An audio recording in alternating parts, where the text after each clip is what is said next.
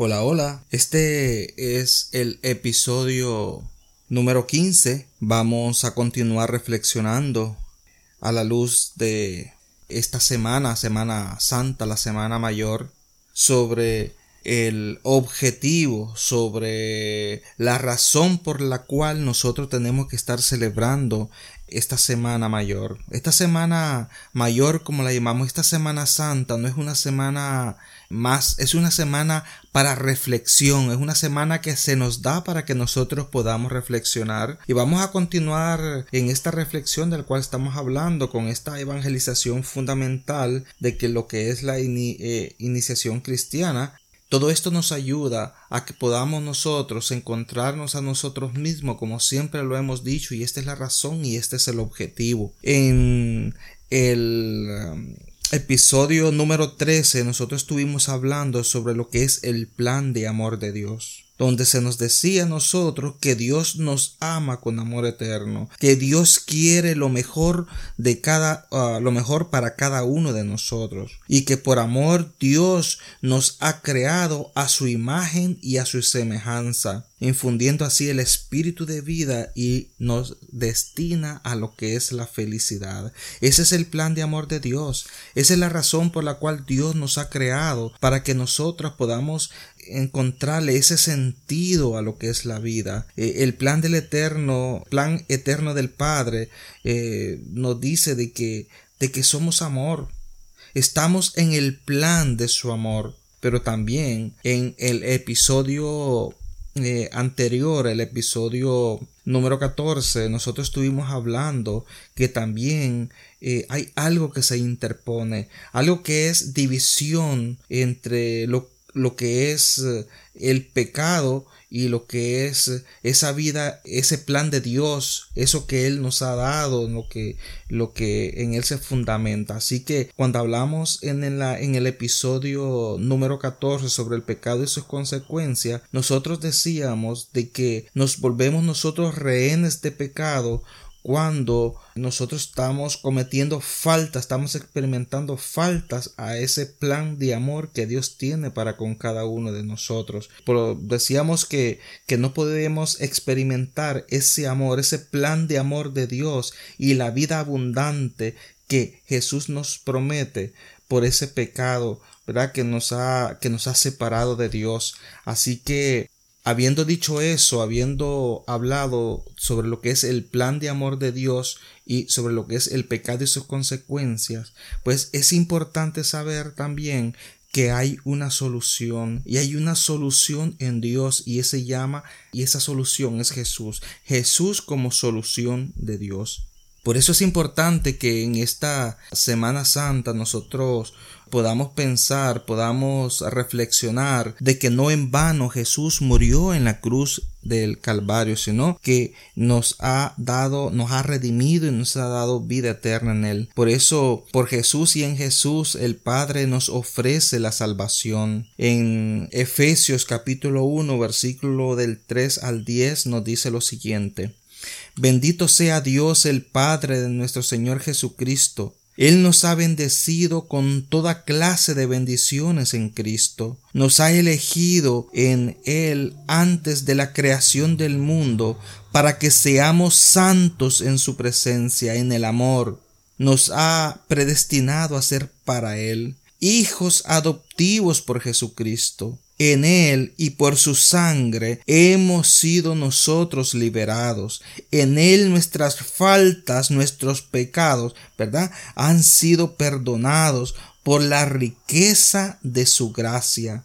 Él nos ha hecho conocer el misterio de su voluntad, el designio amoroso que se propuso realizar en la plenitud de los tiempos, reunir el, el universo entero bajo un solo jefe, que es Cristo Jesús. Como vemos acá, Jesús es la promesa cumplida de la redención. En Génesis 3:15 nos dice, enemistad pondré entre ti y la mujer, y entre la descendencia y su descendencia.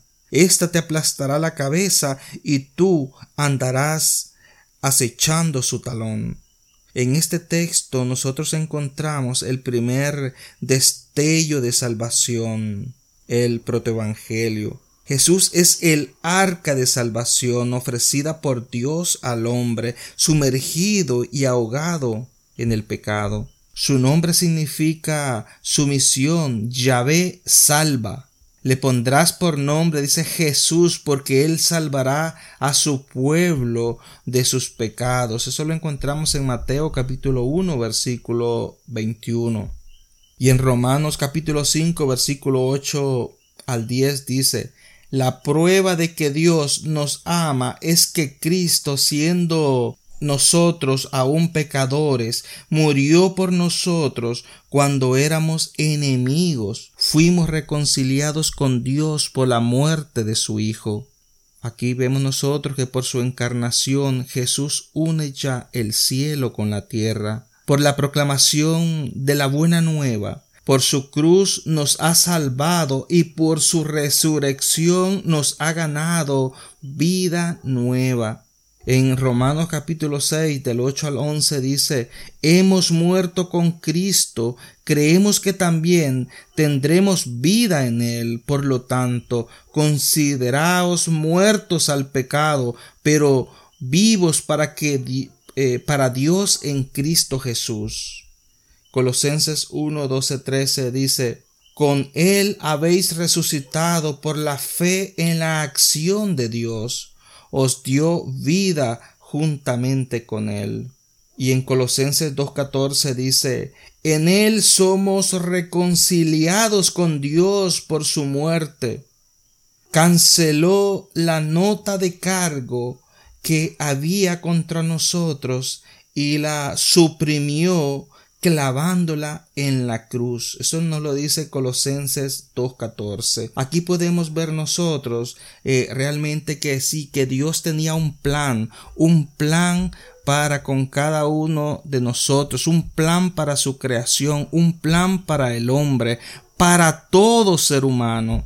Pero también nos ha dicho la palabra de Dios, ¿verdad? Y también se nos está enseñando ahora mismo que a través del pecado, la peca el pecado nos lleva a la muerte, nos lleva a esa separación porque, porque, porque el pecado es un muro de separación entre Dios y el hombre.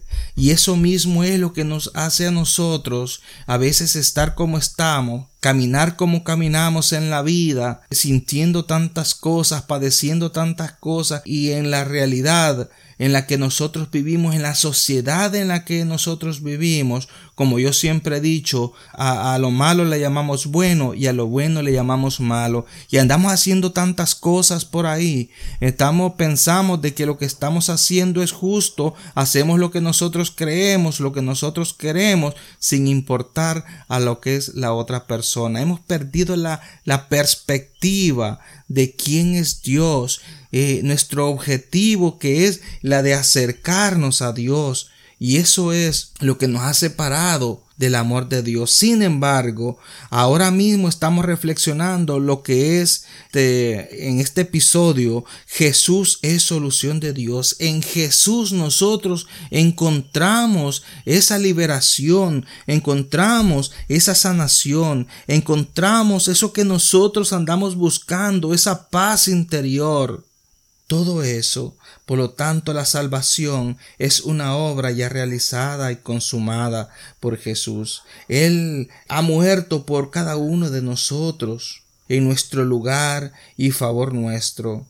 Está resucitado y es el Señor. Creámoslo en nuestro corazón y confesémoslo con nuestros labios en Romanos 10:9 dice, si crees en tu corazón que Dios lo resucitó y confiesas con tu boca que Jesús es el Señor, tú serás salvo. La salvación incluye la supresión total del pecado, sus causas y sus consecuencias, y no hasta el momento de la muerte, sino desde ahora. Desde ahora nosotros podemos eh, empezar a vivir ese cielo, esa tierra nueva, ese cielo nuevo que se abre para cada uno de nosotros, porque la salvación debe ser una experiencia personal, actual, libres de todo pecado, toda opresión y de toda atadura, y así nosotros quedar libres para caminar fieles a Dios, dar testimonio y manifestar su gloria y servir nosotros a los demás. En Gálatas capítulo 5 versículo 1 dice, para ser libres nos liberó Cristo. Manteneos firmes y no os dejéis oprimir nuevamente bajo el yugo de la esclavitud.